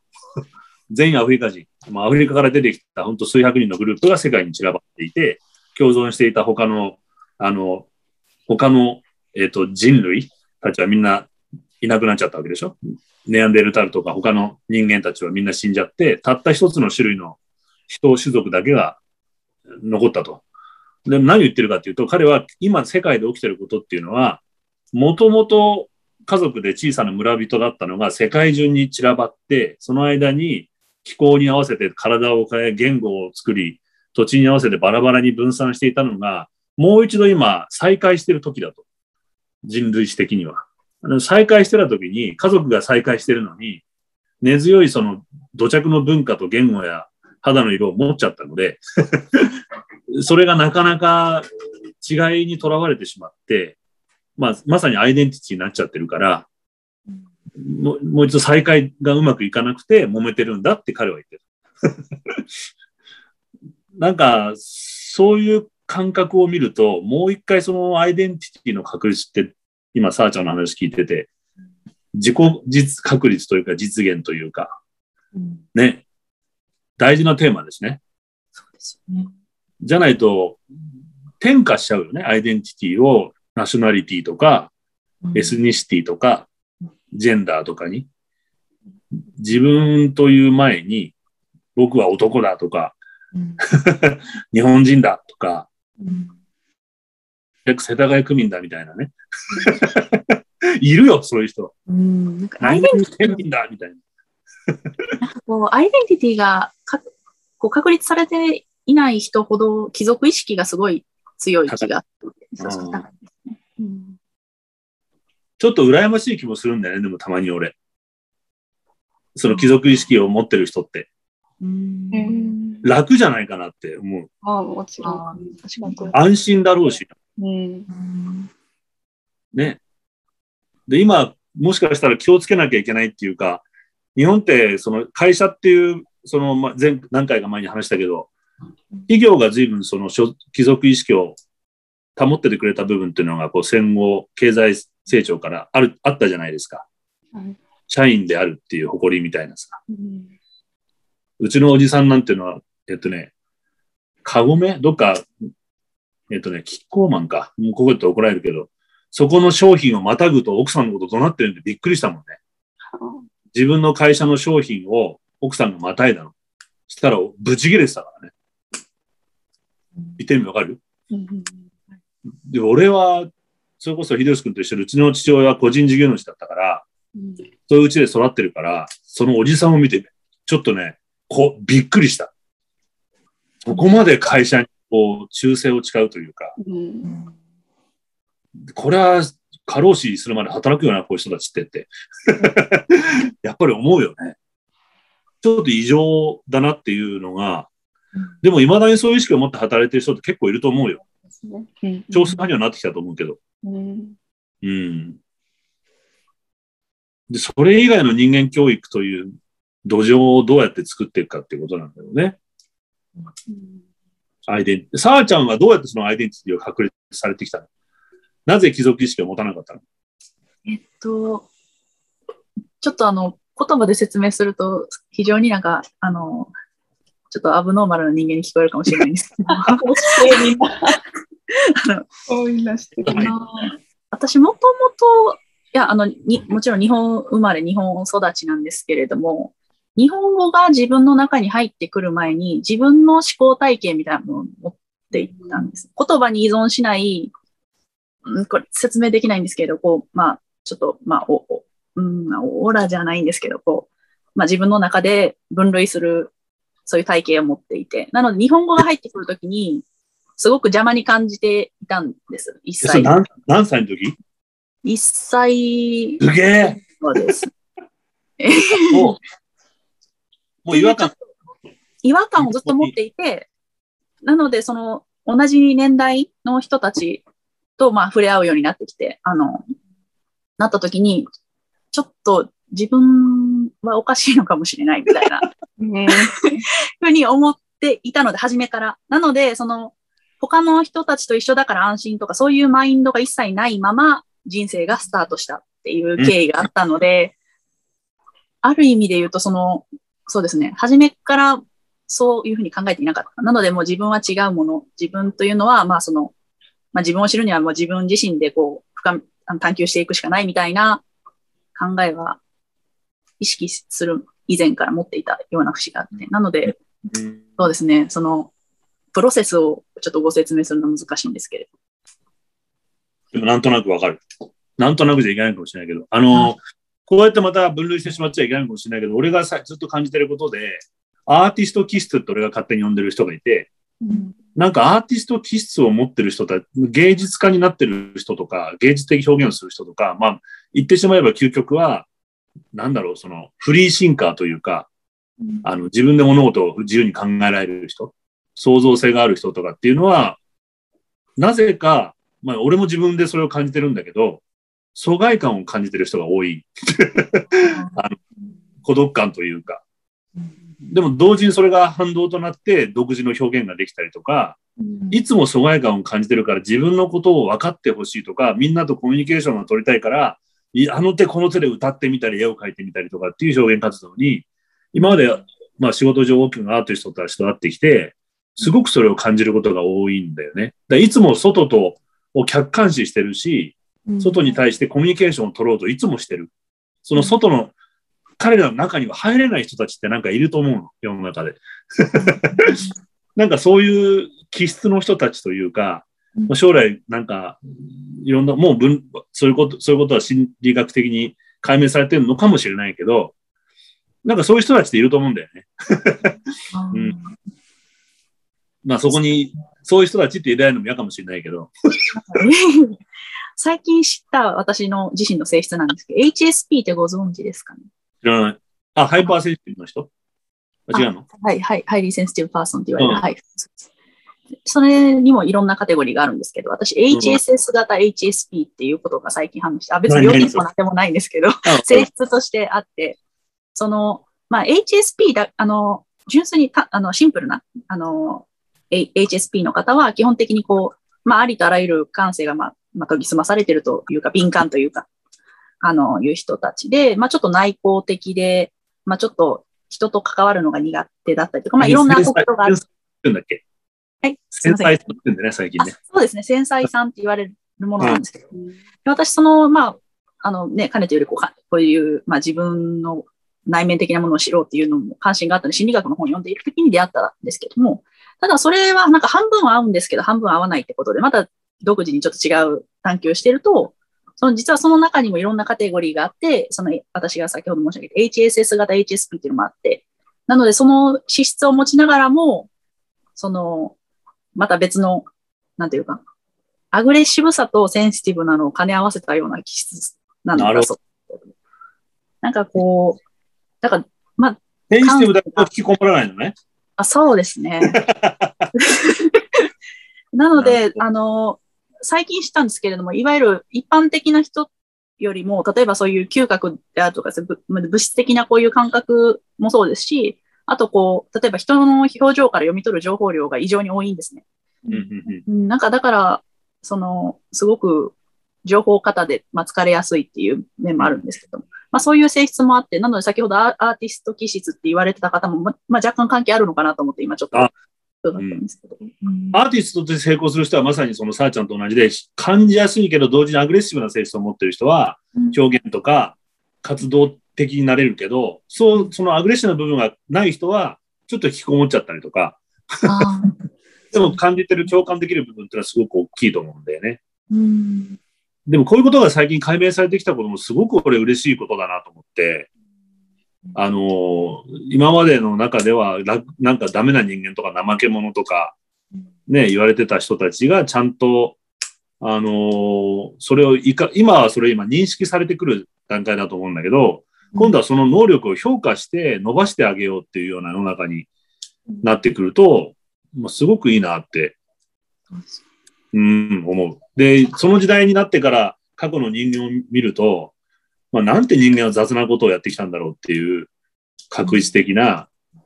あのー、今その転換期がすごくやっと目覚めてる時で、あのー、まあ、やっと人間たちがこの、まだ、まだ実はやりきってないけど、あのー、空や生きていくのに精一杯な人間たちがやっと生きていけるようになって、で、先進国の人たちが自分の利益を少しあの乗り越えて、あの、どうすれば、さっきのこの前のフィンランドじゃないけど、人間としてどう、どう進化をしていくかみたいなところにやっと、うん、だ俺 SDGs って言ってみんな環境もすごくそうだけど、もう一つすごく大事なのはそういうところ、うん、あの、人間としての豊かさをちゃんとみんなが保障できるっていう、享受できるっていうところをなんか強調してほしいなとも思ったりするよね。そうすればジェンダー問題もおのずと、あの、なんか乗り越えていけるような気がするし、うん、うん、競争原理っていうのはもうね、うん、ジャングルで暮らしてんじゃないんだからさ。おかしいよね。どう考えてもね。その原理で生きていくのはね。文明化しているはずが、ね、逆を言ってるような感覚というか、うん、そう感じますね。あの、どう考えても人類が生き残ってきたのは競争が原理で生き残ってきたのじゃないので、うん、本当にあの生存競争が激しい中では助け合わないと生きてこれなかったわけだよね。うん、で人間ってそういうふうに体もできてるからミラーニューロンっていうものがあるわけで、うん、あの相手の笑顔を見ればこっちが嬉しくなったりするのは、で相手が幸せに感じればこっちが幸せに感じるようにできちゃってるのは、実は種として生き残っていくために相手を生き残生き残らせないと自分たちの種種が絶滅しちゃうっていう、そのパックアニマル、その、なんていうの、種で、グループで、群れで生きてきた。お、あの、虎とかライオン、ライオンはグループか、ライオンも。虎みたいにこう、一人で生きてる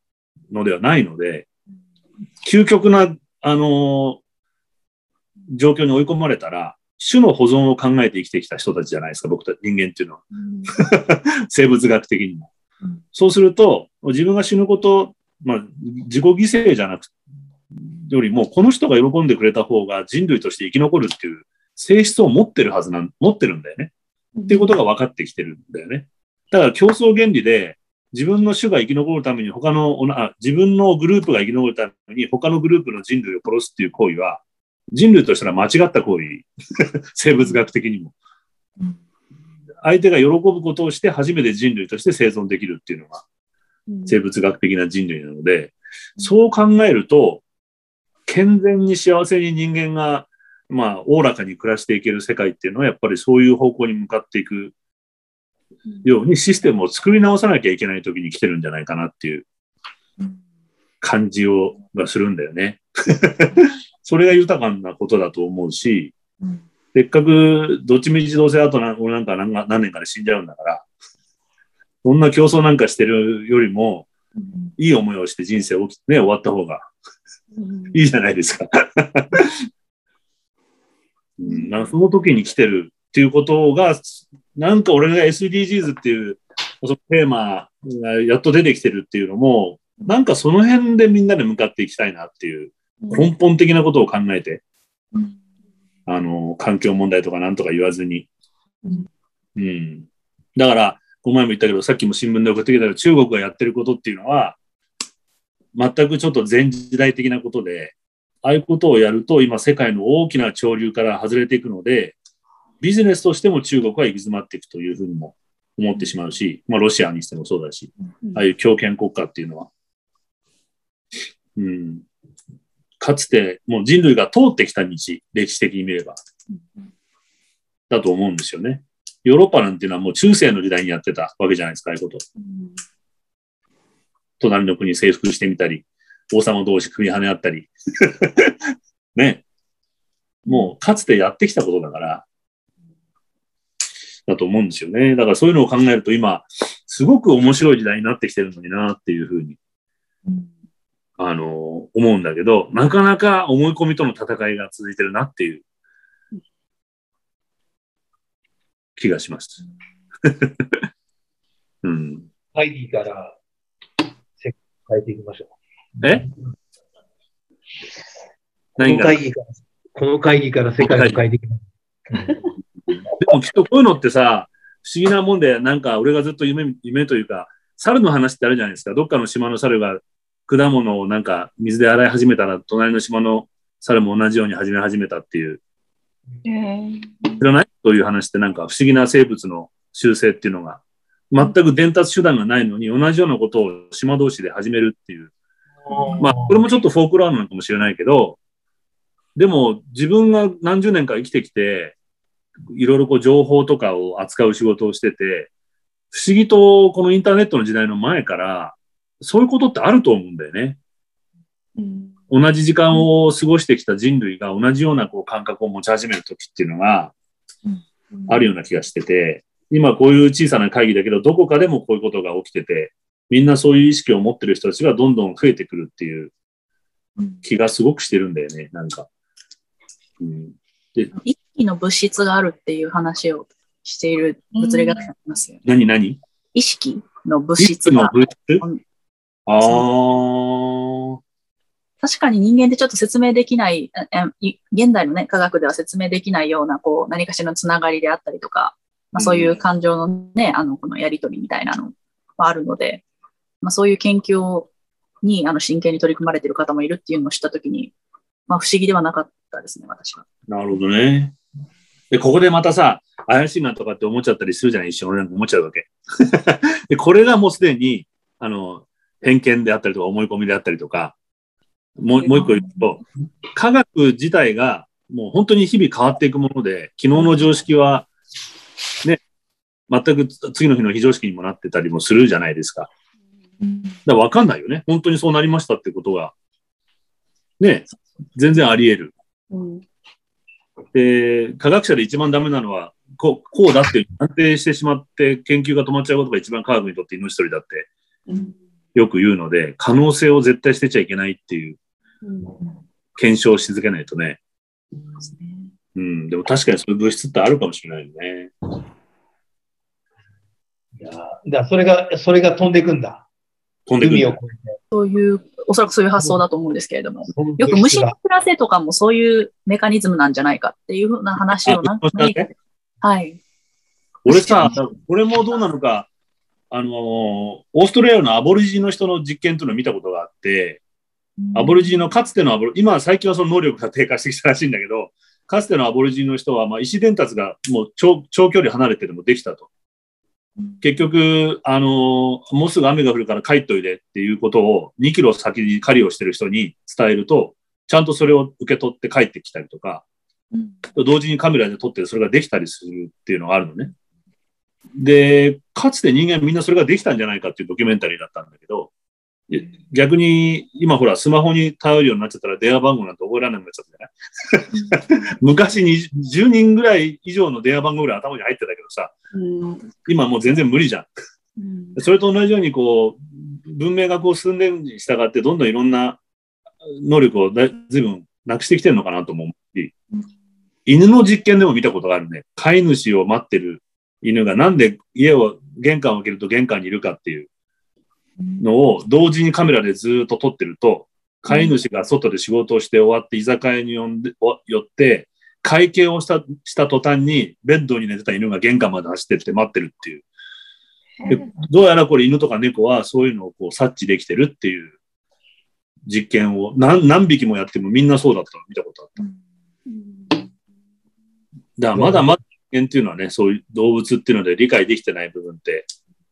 この前で言ったっけ？その鳥が話してるっていうドキュメンタリー見てびっくりしたんだけど。言わなかった、ここじゃなかったかな？ああ、もう一個の会議で言ったんだ。まあ NHK でやってたんだけど、京都大学のがあの教あの研究者が、鳥たちが実は鳴いてるだけじゃなくて、いろんな情報交換の会話をしてると。例えばカラスが来たよとか、猛禽類が来たよみたいなことを、鳴き声で教え合ってるぐらいは想像できるんだけど、これ実は他の種類の鳥にも外国語として親が教えるんだ。例えば、蛇がいるよって鳥が鳴いてると、違う種類の鳥が子供を連れてその鳴いてる鳥のとこに一緒に行って、蛇を見ながら他の鳥が鳴いてる音を覚えさせる。いわゆる外国語を教えるんだって。で、お互い鳥は種が違っても違う言語を翻訳して理解し合ってるらしいです。で、泣き合ってそれを情報交換を実はしていて、で、例えばそれがもっと面白いのが、リスとかもそれがわかるんだって。猛禽類飛んできたよって鳥が鳴くと、その言語を理解してるリスたちが慌ててこう巣に戻るっていう。いうことぐらいのことはもうできてるらしいです。だ意外と猛烈なこうコミュニケーションっていうのが自然界では起きてて、もう一つ面白かったのは競争原理と違うっていう、ごめんね、話長くなって。あの、森の、今、カナダの大学の教授がこれ勉強して、研究してて、テントにも出てたな。えっ、ー、と、木っていうのは、それこそ、森林とか森ってよく山に行くんだけど、競争原理で成り立ってるってよく考えられてたのね。あの、じゃない？あの、大きい木があって、で、お互いに、えー、なんていうんだろう、生き残る場所で、えー、いろんな成長して多様性が生まれてると。この大きい木があるんだったら、こっち側の枝に伸ばして、えー、太陽を受けて、違う木の種類が育ったりとか、あの、競争原理のもとで、大きい木が倒れると下から芽が出てくるとか、基本的に森林というのは競争原理で、競争原理が生き残った者たちがあの森を作ってるって言われてたのが実は違ってて、最近の研究だと。この木同士っていうのは猛烈にコミュニケーションを取ってるっていうことが分かってきてて、どうやってやってるかっていうと、あの、菌、キノコとかの菌あるじゃない？あの菌が根っこの下に、ね、もう本当にウェブみたいにネットワークをバーッと作っていて、木と木同士の情報交換ができてるらしいんです。例えば、大きな木があって、えー、自分が年を取ってきてると。若い木があって、日当たりが悪い状態にある木があると。そうすると、大きな木が小さな木に栄養を与えるんだって。で、なんで俺が分かったかっていうと、実験を全部見たんだけど、えー、一つの木があって、その木に完全にガラスで蓋をして、下界と、まあ、外とのやり取りができなくします。で、その、この木は日当たりがいい。で、もう一個の同じような木にガラスのカバーをかけて日陰を作る。うん、で、日向の方の木に、えっとね、放射線を入れる。地球上に存在しない、自然界に存在しない放射線を入れるわけ。うん、そうすると、何時間か経つと、日陰の木からその放射線が検出される。言ってる意味わかります？で、距離も離れてる。ってことは、こちらの日向の木から日陰の木に養分を送ったっていう証明ができた。うんで、これはな、何がやってるかというと、その情報伝達を最近、最近でなんていうの？禁止類か。禁止が全部やってるんだって。で、こうやって実は森っていうのは、お互いに共生し合ってるっていうことが分かってきたっていう説が今あって、これでも競争原理っていうのは働いてないんじゃないかっていう 話がね、自然界っていうのは、実はそうなって保たれてるんじゃないかっていう話があるんですよね。で、これ今カナダの教授がずっと研究してるんだけど、猛烈に軌道詞は、あの、コミュニケーションと、を取ってると。で、まあ、言語で、さっきのさーちゃんじゃないけど、言語主体で考えてると なかなかそういう感覚っていうのを理解しきれない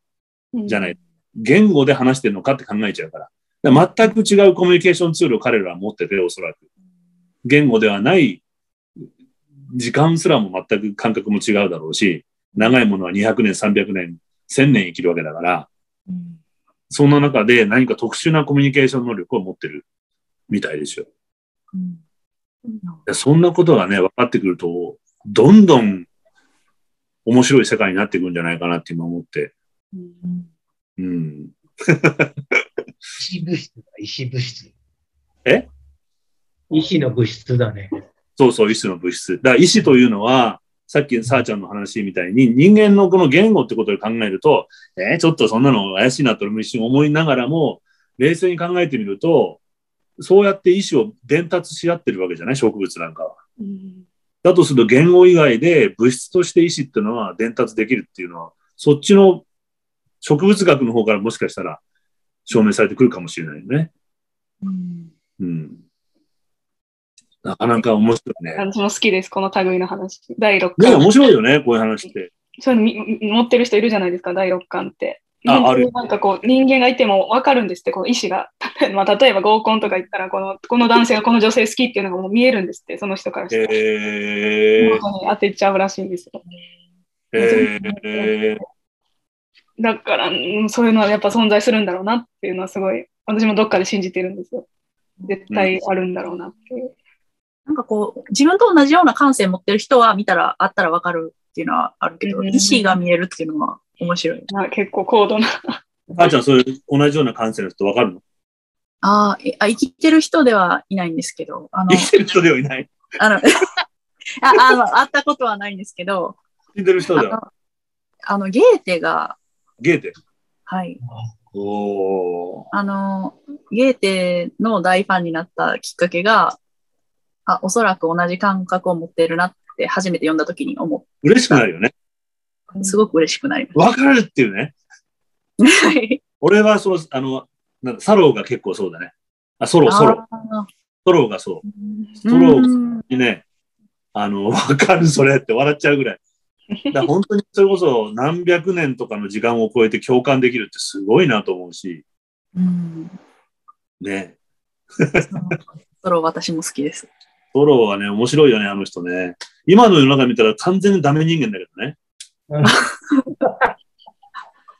だってさ、面白いよね。当時のネイティブアメリカンの、まあ、えー処遇に対するアメリカ政府、アメリカ政府のネイティブアメリカンに対する扱いが気にな、おかしいと言って、あの、税金を納めるのを拒否して、わざと逮捕されたりするんだよ。俺には税金を納めない権利があるとか、全く反社会的なことじゃない、これって。うんねえ。特殊な、ね、全くわけわかんないじゃない？これって。わけわかんなくない常識から見たら。今の世で、えーじゃあアイヌの人たちに対する処遇とか、在日の人とか、差別部落の人に対する処遇がおかしいから、俺は税金払わねえ。逮捕しろっていうのは、すごい人だなと思うよ。かっこいいよね。うん。うん。すごいなと思った。レーベルだなと思ったりするけど、でも当たり前のことをやってるんだよね。彼にしたら。まさにさあちゃんの言ったその独自性がある人が、彼にとってはどう考えても当たり前で、それ以外のことはやりようもないことをやってて、なんでみんなわかんねえんだって 思ってる感じがすごくよくわかる。うんあの感覚はね、なんでみんなわかんないんだろうっていっぱい一生懸命書いてるじゃないですか。はい。本当になんでわかんないんだろうと思う。今でも。だから、100年後、200年後に現れるんじゃないの？石川の喋ってる。この Spotify を聞いた100年後の人。本当、残す価値ありますよね、そう思ったら。ただの変人として、いやいや、絶対、うん後の人たちが、ナチュラル人たち。そう、こんな感じでもらうはずです。今は報われないんだよ。だか今そ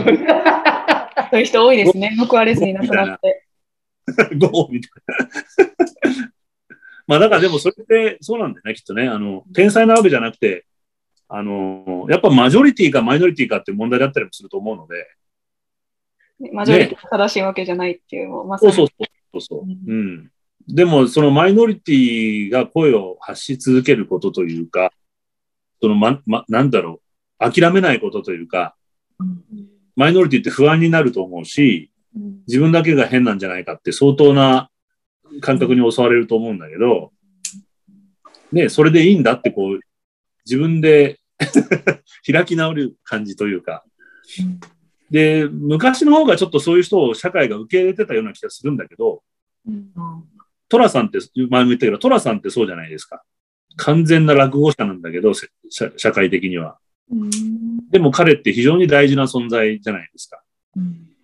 あの、みんながの、たまにフラッと現れて、さっき言ったように、みんなが固定概念の中の生活の中でガチガチの中で暮らしてて、行き詰まってるところに、大体盆と正月に帰ってきて、よう労働者諸君なんて言いながらやってきて、全く違う価値を、お前ら何悩んでんだ？って言って帰ってどっかいなくなっちゃう。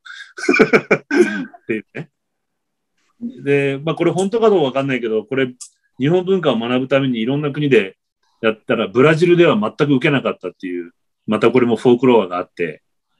ブラジル人にはトトラさんの魅力がわからない。なぜかというと、みんなブラトラさんみたいだからって。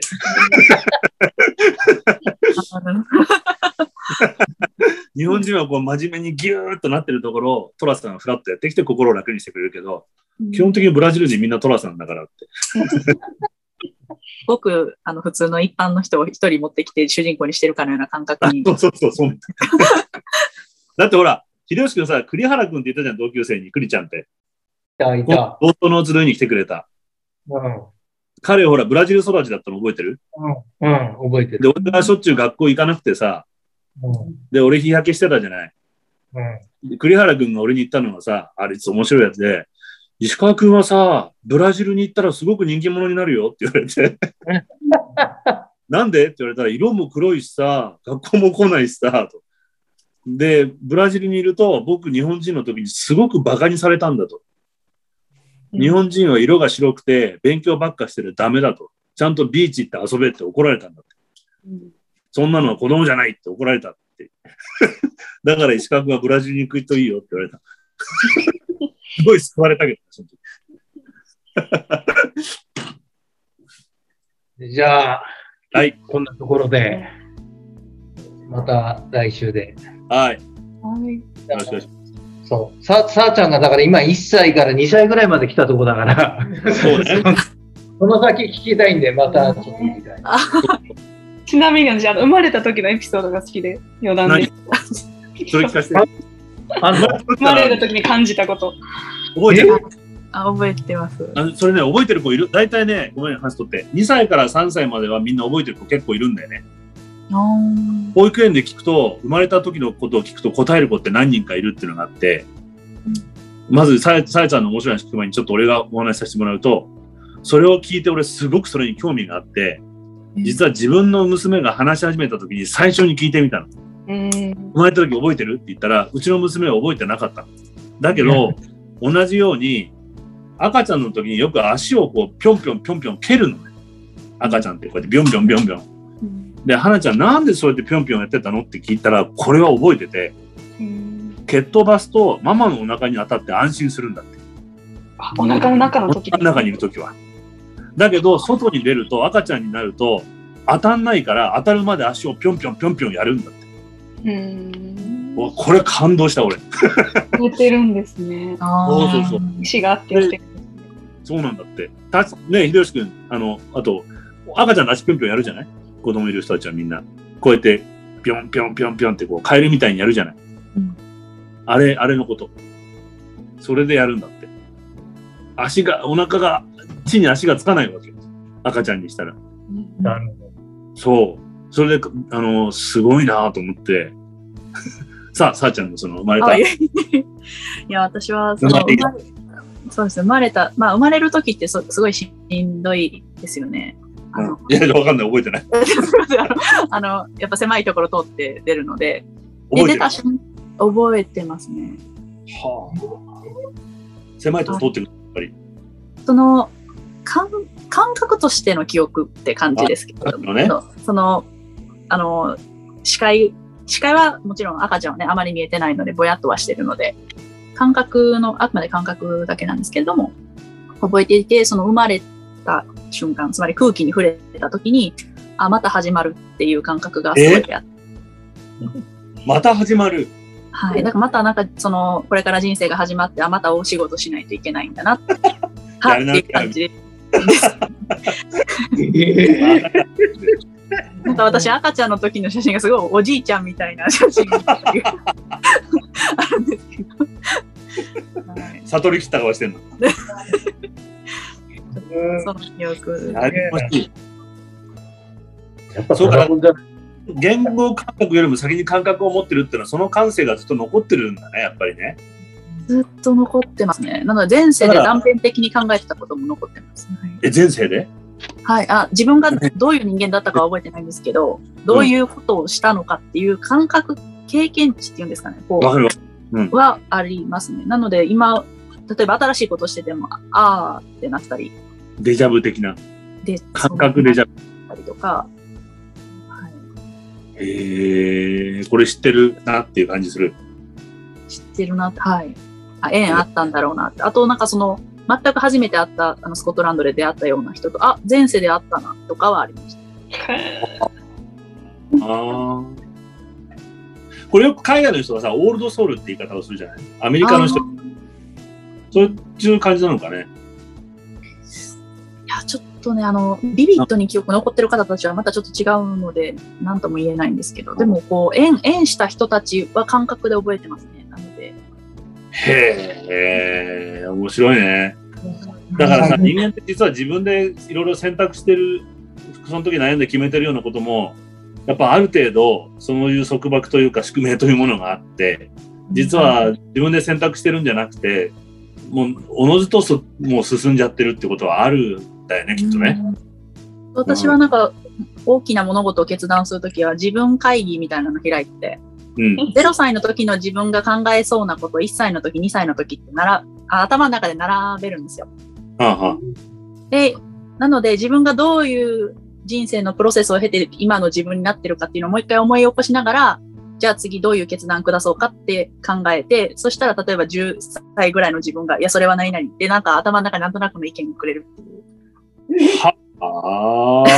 あ、面白い。俺の10歳なんてさ、俺の10歳なんて危険人物だからさ、そんなの聞いたら俺もう完全に犯罪を犯しちゃうもんね。本当にもう、ちょっと完全にあの危なかったから、10歳なんて。あ危険。危険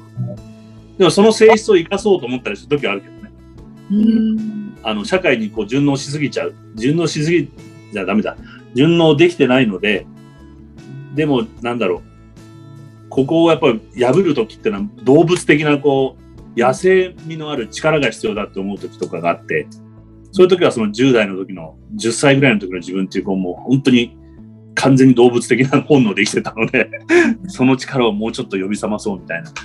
時はあります。あの常識で物事考えちゃいけないってこう、あの、いろいろ学んじゃうじゃないですか。うんで、学んじゃうと、逆に言うと、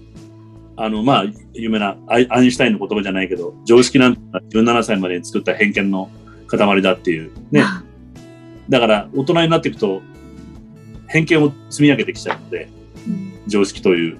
でそれを破るためには、そのば、本当にバカで、猛烈なエネルギーだけある10代の時の自分っていうのをこう活用しようと思ったりするけど、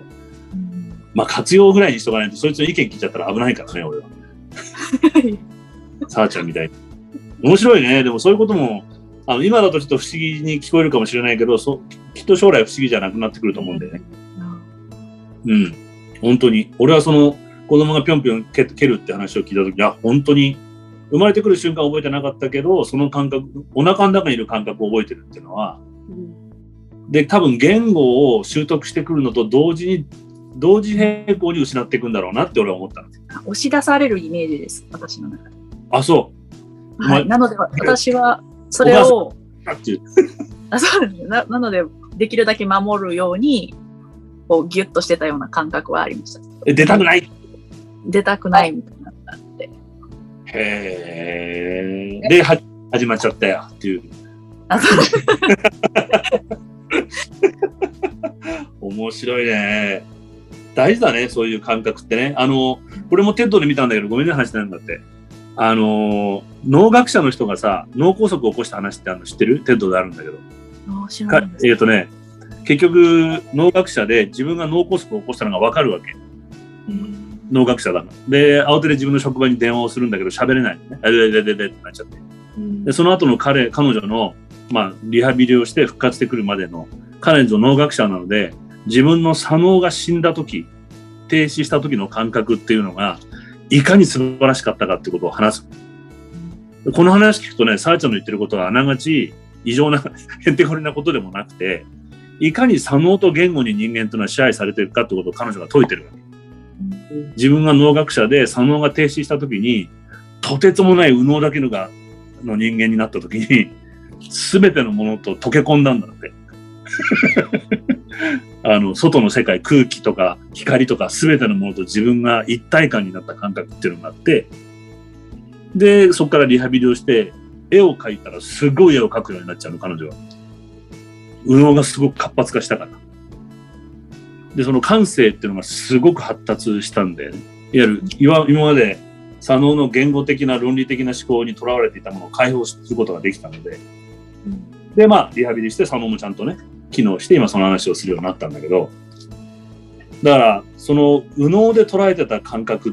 ていうことだと思うんだよね、多分。まだロジックで物事を考えるようになる前、言語っていうものが邪魔しないで。で、これからこの右脳を開発していくことって大事だよね、きっとね。そうですね。ね。うん、右脳と左脳のコミュニケーションをちゃんと取れるようにしないと。今の話聞いてるとなんか本当にいずれ左脳を止めようみたいなことを知らすも出てくるのかなって今あでもさ今やってるさマインドフルネスってみんなそうじゃない？ああまあ簡単に言えば座禅をみんなが流行ってるじゃん世界で、うん、であの今にこう集中するっていう行為をするわけでしょみんな、うん、今だけに意識を集中する。で呼吸に集中してマインドフルネスにしようという修行法をみんな一生懸命世界の人たちやり始めてるじゃない。これまさに左脳から解放されようっていう感覚だと思う。なるほど、ね。うん。まあ、肝心業をやろうと。限界があるね、肝心業のその。うん。だからその、まさに、でも社会自体が確かに左脳的にできちゃってるので、うん、そこで、あの、いろんな心の病っていうのは生まれてきてるとも思う、これは。かつての社会の方があまりロジカルにシステムとしてなくて、もう少し右脳的な社会、雨が降ったら休んでもいいし、焚き火の前でダラダラ話してもいいし、眠たくなったら早く寝たっていいし、お腹が空いたらいっぱい食べてもいいし、もう少し右脳的な生活をしてたような気がするんですよ。ただ人間の学校、産業革命以降、すべてロジカルに左脳社会になってきてるので、ちょっとそこの弊害が出てきてるんじゃないかなと思う時がある。うん。なんかもう少し右脳的に生きてもいいのかなと。お腹空いてきたよ。ね。すいませんな。ま、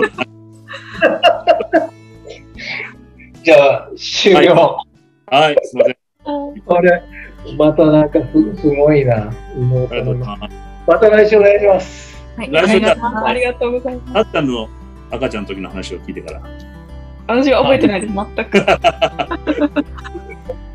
すみません。ありがとうございました。ありがとうございました。ありがとうございました。ありがとうございます。はい。